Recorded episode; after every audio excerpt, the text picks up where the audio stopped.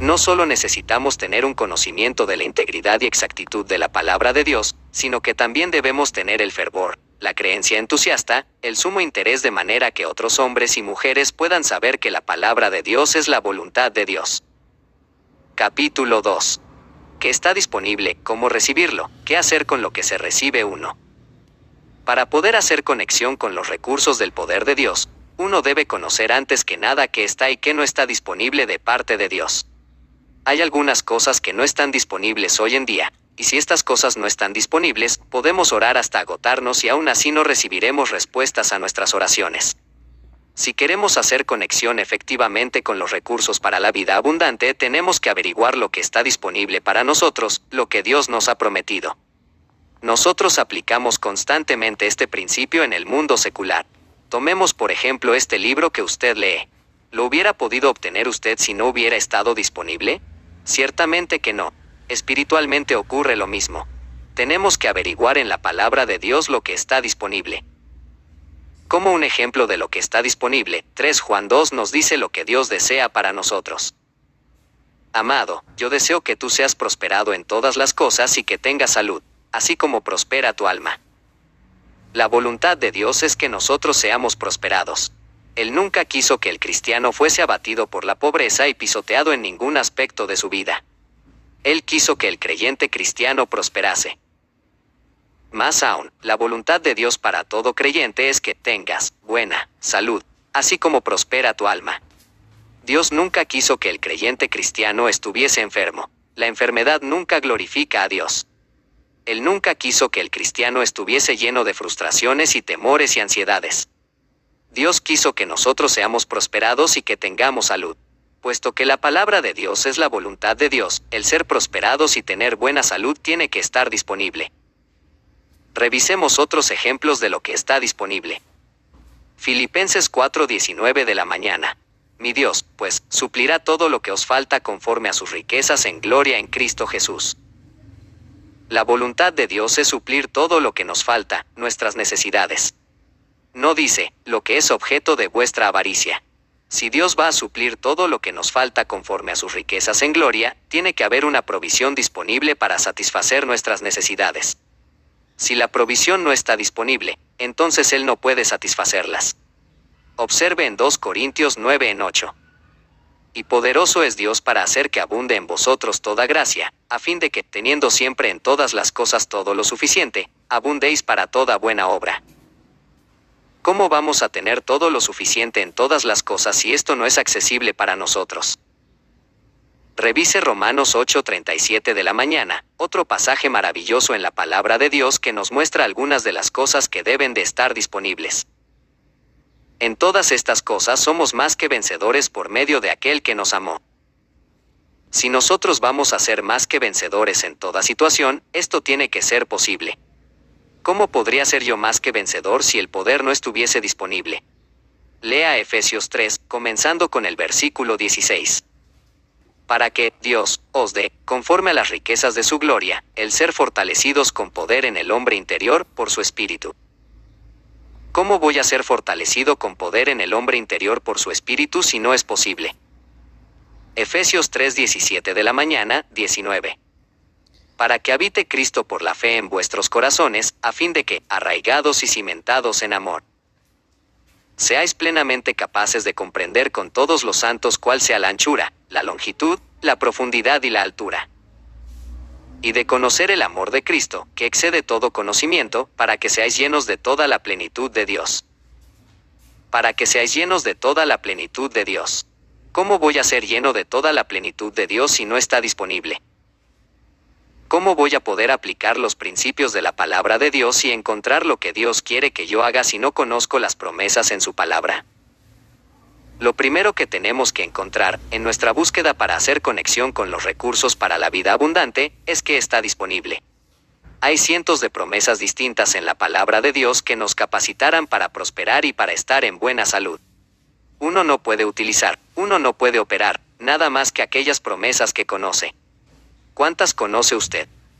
Solo hay un lugar posible donde podemos ir para averiguar lo que Dios tiene disponible para nosotros. Tenemos que acudir a la palabra de Dios. Muchas veces las cosas que la gente ha dicho que Dios hace, su palabra dice justamente lo contrario, cosas que ellos dicen que Él no hace, Él declara en su palabra que Él sí las hace. En este libro, Poder para la Vida Abundante, asegurémonos en nuestra búsqueda bíblica de la vida abundante, de que primeramente averigüemos lo que está disponible de modo que nosotros, como el pueblo de Dios, no seamos destruidos por falta de conocimiento. Cuando sabemos que está disponible, entonces podemos aprender los otros principios que están involucrados en hacer nuestra vida más abundante de modo que podamos manifestar la grandeza del poder de Dios. 2. Cuando yo era un muchacho, mi madre me decía los sábados por la noche antes de que yo fuera al pueblo, pórtate bien. Esta advertencia en realidad nunca me ayudó porque uno no puede hacer que un muchacho se porte bien diciéndole que se porte bien. Muy pocas veces la gente lee la palabra de Dios porque se les dice que la tienen que leer. La gente nunca hace conexión con los recursos de la oración porque se les dice que deben orar. Yo no le digo a usted que usted debe leer la Biblia, yo le enseño a usted cómo leerla. Yo no le digo que usted debe orar, yo le digo cómo orar. Yo no le digo que usted tiene que creer, yo le enseño cómo creer. Es importante que sepamos cómo.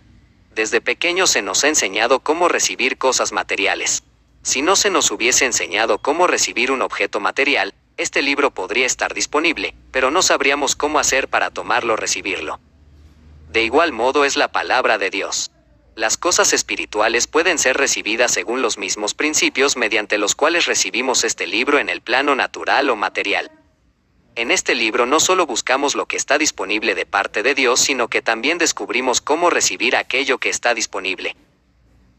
Por muchos años yo me moví entre grupos en los que oía constantemente a gente que predicaba pecado, condenación, fuego infernal y otros temas negativos. Estos ministros, bien intencionados, no le decían a la gente cómo librarse del pecado, ellos solo decían que el pecado era malo. Decirle a alguien que algo es malo no le ayuda a superarlo. Yo aprendí esa lección en una forma dura. En el pueblo de mi segunda congregación vivía un hombre que era alcohólico. Por cerca de dos años muchos de nosotros habíamos orado para que este hombre viniera a la iglesia de modo que pudiese oír el sermón que yo había preparado sobre los abusos del alcohol. Por fin, un domingo por la mañana, cuando yo menos lo esperaba, él vino y se sentó en el último banco. Mientras yo caminaba hacia el púlpito, habiendo apenas notado su presencia, yo me decía, bueno, bueno, aquí está él esta mañana. Yo puse a un lado el sermón de esa mañana y fui a los archivos de mi mente y saqué el sermón que había preparado sobre el abuso y el pecado de beber en exceso. Prediqué con toda la fuerza que tenía. Al terminar me di palmadas en la espalda por haber predicado contra la bebida con tanto celo que pensé que Dios tendría que mover a alguien en el plano espiritual y darme a mí un lugar especial en el cielo. Caminé desde el púlpito al vestíbulo de la iglesia donde el ministro le da la mano a la gente a medida que ellos salen del santuario. Cuando este pobre alcohólico pasó por la línea de dar la mano, él tenía lágrimas en sus ojos. Me dio débilmente la mano y dijo, yo vine a la iglesia esta mañana para averiguar cómo salir de aquello en que estoy, pero todo lo que usted hizo fue hundirme más profundo. Él exclamó, si quiere saber sobre alcoholismo, le puedo decir más de lo que usted jamás podrá saber. Aquella respuesta me partió el alma. Yo pensaba que había predicado un sermón tremendo. Pero este hombre salió diciendo que había venido confiando en que tal vez yo le diría cómo salir del dilema en que estaba. En vez de esto, simplemente le había dicho menos de lo que él ya conocía. Dejé de dar la mano y regresé a mi oficina donde me arrodillé a orar junto a mi silla en la oficina. Yo casi nunca me arrodillo cuando oro, pero de alguna forma esa mañana caí de rodillas junto a mi silla y le pedí a Dios que me perdonase. Yo le prometí al Padre que si Él me perdonaba, nunca predicaría un sermón negativo mientras viviera, nunca condenaría a nadie. Porque, yo le quiero enseñar a la gente cómo hacer conexión con los recursos para una vida abundante, no con una vida menos abundante. No puedo remediar lo que la gente ha sido en el pasado. Todo lo que puedo hacer es enseñar que lo que ellos fueron en el pasado puede ser perdonado y olvidado y que pueden seguir adelante con la grandeza del poder de Dios. Por esto es que nosotros no solo debemos conocer lo que está disponible si es que vamos a vivir la vida abundante, sino que también debemos saber cómo recibir las cosas espirituales de Dios. Después de haber recibido de Dios, en tercer lugar, debemos saber qué hacer con estas cosas espirituales. 3. Primero, ¿qué está disponible? Segundo, ¿cómo recibir? Y tercero, ¿qué hacer con ello después de haber recibido? Por ejemplo, aquí está este libro.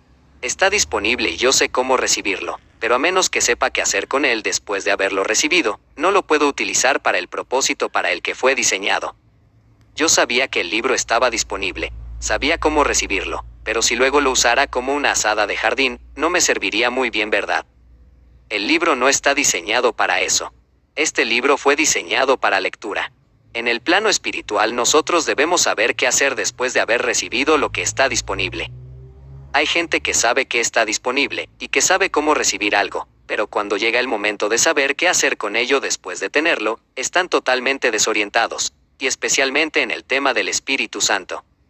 Para encontrar el uso debido debemos, otra vez, ir a la palabra de Dios. Yo creo que la palabra de Dios es la voluntad de Dios, y que si vamos a conocer la voluntad de Dios, tenemos que volver a la palabra de Dios. Uno no puede escuchar al hombre en la calle. Él dice, bueno, esta es la voluntad de Dios, pero él puede estar en lo cierto o puede estar equivocado. Usted y yo podemos tener precisión y estar seguros solamente si acudimos a la palabra de Dios. Nadie puede conocer la voluntad de Dios sin conocer la palabra de Dios. La Biblia es la palabra revelada de Dios. Esta palabra de Dios quiere decir lo que dice y dice lo que quiere decir, y Dios tiene un propósito para todo lo que Él dice, donde lo dice, por qué lo dice, cómo lo dice, cuándo lo dice y a quién lo dice. Si vamos a hacer conexión con los recursos para la vida más abundante, no solamente debemos saber qué está disponible, cómo recibirlo y qué hacer con ello, sino que también debemos poner nuestras necesidades y nuestros deseos paralelos. Si nuestras necesidades son livianas y nuestros deseos pesados, no estamos balanceados. Si nuestros deseos son livianos y nuestras necesidades pesadas, nunca obtendremos una respuesta. Cuando creemos, nosotros obtenemos resultados en oración si nuestras necesidades y deseos son iguales. Miren en Mateo 6:19 de la tarde. Si dos de vosotros se pusieren de acuerdo en la tierra acerca de cualquier cosa que pidieren, les será hecho por mi Padre que está en los cielos. En el texto griego las palabras se pusieren de acuerdo. Es sinfonizar. Si las dos personas se ponen de acuerdo, ellas están en armonía, ellos tienen sus necesidades y deseos paralelos porque les será hecho. Juan 2.13 de la tarde es otra tremenda verdad. Y todo lo que pidiereis al Padre en mi nombre, lo haré, para que el Padre sea glorificado en el Hijo. Todo lo que pedimos en nombre de Jesús, teniendo nuestras necesidades y deseos paralelos, Él lo va a hacer. En Juan 3:16 de la tarde hay otra promesa maravillosa. No me elegisteis vosotros a mí, sino que yo os elegí a vosotros y os he puesto para que vayáis y llevéis fruto, y vuestro fruto permanezca, para que todo lo que pidiereis al Padre en mi nombre, Él os lo dé. Si nosotros sabemos que está disponible, cómo recibirlo, qué hacer con ello, y tenemos nuestras necesidades y deseos paralelos, entonces todo lo que pidiéremos será hecho para nosotros. Hay otra promesa en 1 de Juan 5:14 de la mañana. Y esta es la confianza que tenemos en Él, que si pedimos alguna cosa conforme a su voluntad, Él nos oye. Si nosotros tenemos nuestras necesidades y deseos paralelos, podemos pedir cualquier cosa conforme a su voluntad. ¿Cómo podemos conocer su voluntad sin conocer su palabra? Su palabra es su voluntad. Otra gran verdad es que la capacidad de Dios siempre es igual a su buena voluntad. Mucha gente dice que Dios está dispuesto a hacer algo, pero no puede. Otros dicen que Él puede, pero no lo quiere hacer. Esto puede ser verdad en el hombre, pero no en Dios. Un hombre puede tener la capacidad y no tener la buena voluntad, o tener la buena voluntad pero no la capacidad. Por ejemplo, digamos que estoy parado a un lado de la carretera con una llanta baja y necesito un gato mecánico. Usted viene por la carretera, se detiene y dice, hola, ¿en qué puedo ayudarle? Y yo digo, bueno, necesito un gato. Pero usted tampoco tiene un gato. Usted está dispuesto a ayudarme, pero no tiene la capacidad. Por otro lado, digamos que usted viene por la carretera y sí tiene un gato, pero no quiere permitirme que lo use. Entonces usted tiene la capacidad, pero no tiene la buena voluntad. Esto nunca es cierto con Dios. La capacidad de Dios siempre es igual a su buena voluntad. Ellas siempre están en armonía. Los que Dios puede hacer, él está deseoso de hacer y lo que Él desea hacer, Él lo puede hacer. Miremos en Romanos 4, 20.21. Tampoco dudó, por incredulidad de la promesa de Dios. plenamente convencido de que era, Dios, también poderoso para hacer todo lo que había prometido. La capacidad de Dios siempre es igual a su buena voluntad. Números 11-19 de la noche contiene una frase que yo quiero señalar. Dios no es hombre para que mienta, las promesas de Dios siempre son verdaderas y dignas de confianza. En Romanos 11:29 de la mañana nosotros leemos de lo permanente que son los dones de Dios. Porque irrevocables son los dones y el llamamiento de Dios. Cuando Dios da algo, estos dones y llamamientos siempre son irrevocables. Dios no los retira ni los quita. Lo que sea que Dios haya prometido, eso Él lo cumplirá. Eso será respetado por Dios cuando hombres y mujeres crean en la maravillosa e incomparable palabra de Dios. Yo quiero dar un ejemplo más para ilustrar que la capacidad de Dios es igual a su buena voluntad. Hebreos 11:11 de la mañana. Por la fe también la misma Sara, siendo estéril, recibió fuerza para concebir, y dio a luz aún fuera del tiempo de la edad, porque creyó que era fiel quien lo había prometido. Sara dio a luz a este hijo debido a las promesas que Dios había hecho muchos años antes, porque creyó que era fiel quien lo había prometido. ¿Quién lo había prometido? Dios. Lo que Dios prometió Él lo cumplió cuando Sara creyó. Así también, lo que Dios promete en su palabra, Él honrará cuando nosotros creamos. Si vamos a hacer conexión con los recursos para la vida abundante, tenemos que ir a la palabra para averiguar qué está disponible, cómo recibirlo y qué hacer con ello después de que lo tenemos vamos a mantener nuestras necesidades y nuestros deseos en balance, reconociendo que Dios no es solo capaz, sino que también es deseoso de cumplir cada promesa presentada en su palabra.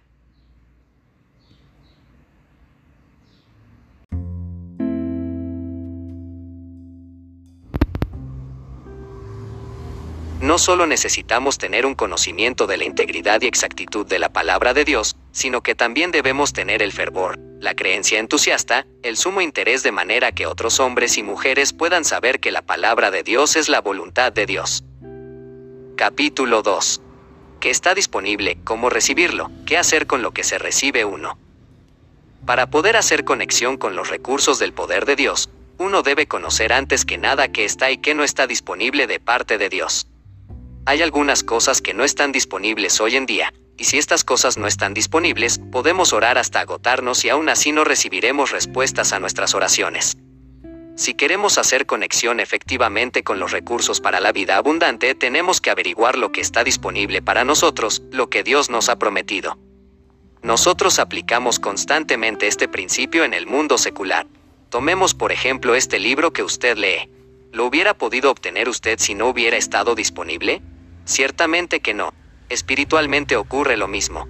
Tenemos que averiguar en la palabra de Dios lo que está disponible.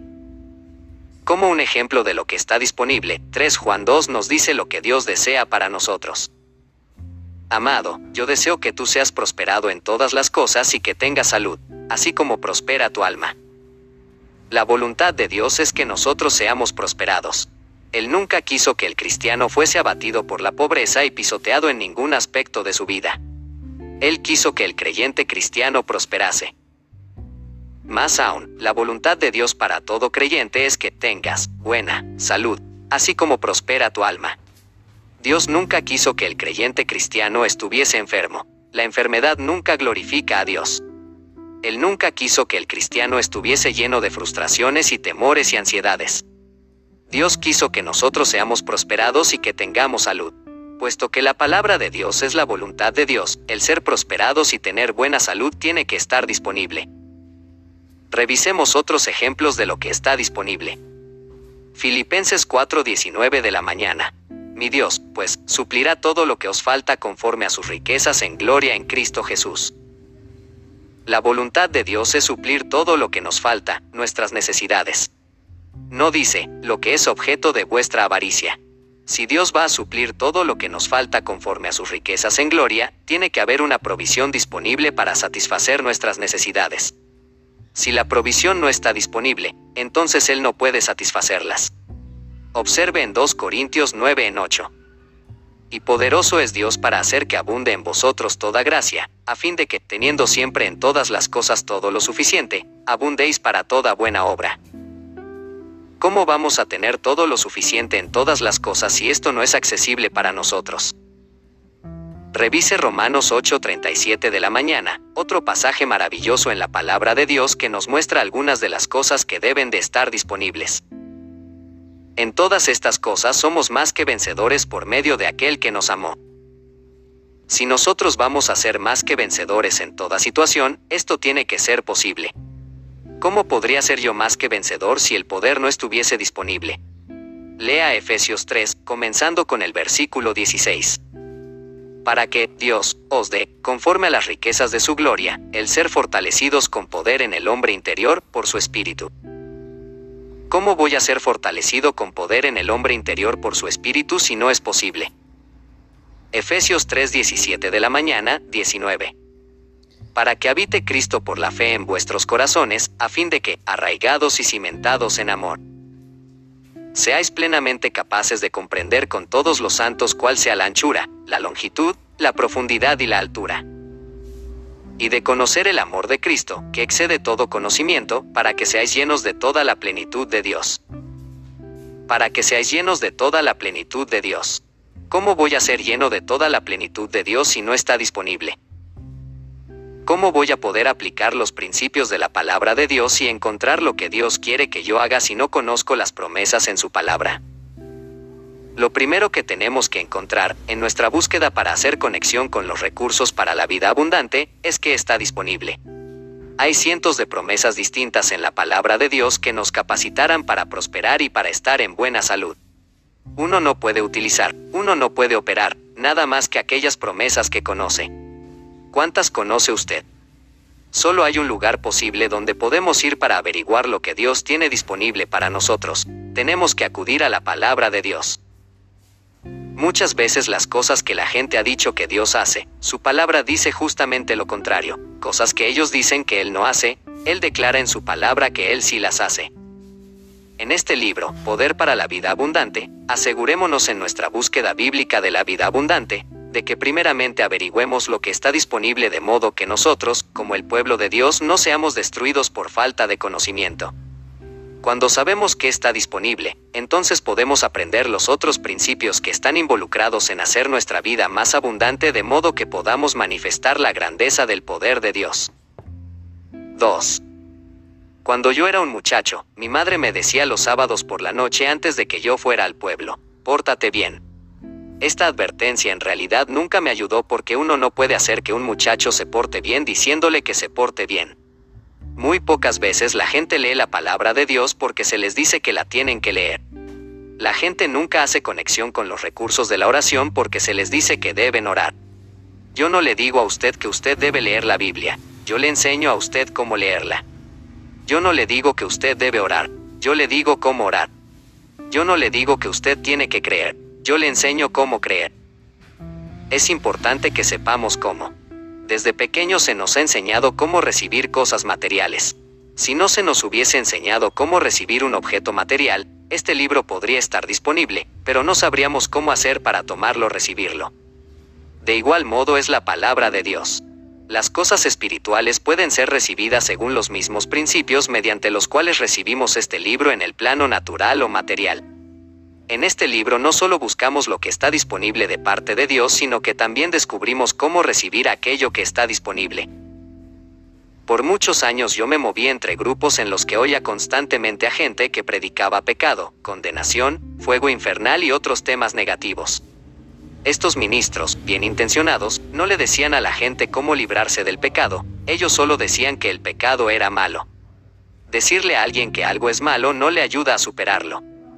Yo aprendí esa lección en una forma dura. En el pueblo de mi segunda congregación vivía un hombre que era alcohólico. Por cerca de dos años muchos de nosotros habíamos orado para que este hombre viniera a la iglesia de modo que pudiese oír el sermón que yo había preparado sobre los abusos del alcohol. Por fin, un domingo por la mañana, cuando yo menos lo esperaba, él vino y se sentó en el último banco. Mientras yo caminaba hacia el púlpito, habiendo apenas notado su presencia, yo me decía, bueno, bueno, aquí está él esta mañana. Yo puse a un lado el sermón de esa mañana y fui a los archivos de mi mente y saqué el sermón que había preparado sobre el abuso y el pecado de beber en exceso. Prediqué con toda la fuerza que tenía. Al terminar me di palmadas en la espalda por haber predicado contra la bebida con tanto celo que pensé que Dios tendría que mover a alguien en el plano espiritual y darme a mí un lugar especial en el cielo. Caminé desde el púlpito al vestíbulo de la iglesia donde el ministro le da la mano a la gente a medida que ellos salen del santuario. Cuando este pobre alcohólico pasó por la línea de dar la mano, él tenía lágrimas en sus ojos. Me dio débilmente la mano y dijo, yo vine a la iglesia esta mañana para averiguar cómo salir de aquello en que estoy, pero todo lo que usted hizo fue hundirme más profundo. Él exclamó, si quiere saber sobre alcoholismo, le puedo decir más de lo que usted jamás podrá saber. Aquella respuesta me partió el alma. Yo pensaba que había predicado un sermón tremendo. Pero este hombre salió diciendo que había venido confiando en que tal vez yo le diría cómo salir del dilema en que estaba. En vez de esto, simplemente le había dicho menos de lo que él ya conocía. Dejé de dar la mano y regresé a mi oficina donde me arrodillé a orar junto a mi silla en la oficina. Yo casi nunca me arrodillo cuando oro, pero de alguna forma esa mañana caí de rodillas junto a mi silla y le pedí a Dios que me perdonase. Yo le prometí al Padre que si Él me perdonaba, nunca predicaría un sermón negativo mientras viviera, nunca condenaría a nadie. Porque, yo le quiero enseñar a la gente cómo hacer conexión con los recursos para una vida abundante, no con una vida menos abundante. No puedo remediar lo que la gente ha sido en el pasado. Todo lo que puedo hacer es enseñar que lo que ellos fueron en el pasado puede ser perdonado y olvidado y que pueden seguir adelante con la grandeza del poder de Dios. Por esto es que nosotros no solo debemos conocer lo que está disponible si es que vamos a vivir la vida abundante, sino que también debemos saber cómo recibir las cosas espirituales de Dios. Después de haber recibido de Dios, en tercer lugar, debemos saber qué hacer con estas cosas espirituales. 3. Primero, ¿qué está disponible? Segundo, ¿cómo recibir? Y tercero, ¿qué hacer con ello después de haber recibido? Por ejemplo, aquí está este libro. Está disponible y yo sé cómo recibirlo, pero a menos que sepa qué hacer con él después de haberlo recibido, no lo puedo utilizar para el propósito para el que fue diseñado. Yo sabía que el libro estaba disponible, Sabía cómo recibirlo, pero si luego lo usara como una asada de jardín, no me serviría muy bien, ¿verdad? El libro no está diseñado para eso. Este libro fue diseñado para lectura. En el plano espiritual nosotros debemos saber qué hacer después de haber recibido lo que está disponible. Hay gente que sabe que está disponible y que sabe cómo recibir algo, pero cuando llega el momento de saber qué hacer con ello después de tenerlo, están totalmente desorientados, y especialmente en el tema del Espíritu Santo. Para encontrar el uso debido debemos, otra vez, ir a la palabra de Dios. Yo creo que la palabra de Dios es la voluntad de Dios, y que si vamos a conocer la voluntad de Dios, tenemos que volver a la palabra de Dios. Uno no puede escuchar al hombre en la calle, él dice, bueno, esta es la voluntad de Dios, pero él puede estar en lo cierto o puede estar equivocado. Usted y yo podemos tener precisión y estar seguros solamente si acudimos a la palabra de Dios. Nadie puede conocer la voluntad de Dios sin conocer la palabra de Dios. La Biblia es la palabra revelada de Dios. Esta palabra de Dios quiere decir lo que dice y dice lo que quiere decir, y Dios tiene un propósito para todo lo que Él dice, donde lo dice, por qué lo dice, cómo lo dice, cuándo lo dice, y a quién lo dice. Si vamos a hacer conexión con los recursos para la vida más abundante, no solamente debemos saber qué está disponible, cómo recibirlo y qué hacer con ello, sino que también debemos poner nuestras necesidades y nuestros deseos paralelos. Si nuestras necesidades son livianas y nuestros deseos pesados, no estamos balanceados. Si nuestros deseos son livianos y nuestras necesidades pesadas, nunca obtendremos una respuesta. Cuando creemos, nosotros obtenemos resultados en oración si nuestras necesidades y deseos son iguales. Miren en Mateo 6:19 de la tarde. Si dos de vosotros se pusieren de acuerdo en la tierra acerca de cualquier cosa que pidieren, les será hecho por mi Padre que está en los cielos. En el texto griego las palabras se pusieren de acuerdo, es sinfonizar. Si las dos personas se ponen de acuerdo, ellas están en armonía, ellos tienen sus necesidades y deseos paralelos porque les será hecho. Juan 2.13 de la tarde es otra tremenda verdad. Y todo lo que pidiereis al Padre en mi nombre, lo haré, para que el Padre sea glorificado en el Hijo. Todo lo que pedimos en nombre de Jesús, teniendo nuestras necesidades y deseos paralelos, Él lo va a hacer. En Juan 3.16 de la tarde hay otra promesa maravillosa. no me elegisteis vosotros a mí, sino que yo os elegí a vosotros y os he puesto para que vayáis y llevéis fruto, y vuestro fruto permanezca, para que todo lo que pidiereis al Padre en mi nombre, Él os lo dé. Si nosotros sabemos que está disponible, cómo recibirlo, qué hacer con ello, y tenemos nuestras necesidades y deseos paralelos, entonces todo lo que pidiéremos será hecho para nosotros. Hay otra promesa en 1 de Juan 5:14 de la mañana. Y esta es la confianza que tenemos en Él, que si pedimos alguna cosa conforme a su voluntad, Él nos oye. Si nosotros tenemos nuestras necesidades y deseos paralelos, podemos pedir cualquier cosa conforme a su voluntad. ¿Cómo podemos conocer su voluntad sin conocer su palabra? Su palabra es su voluntad. Otra gran verdad es que la capacidad de Dios siempre es igual a su buena voluntad. Mucha gente dice que Dios está dispuesto a hacer algo, pero no puede.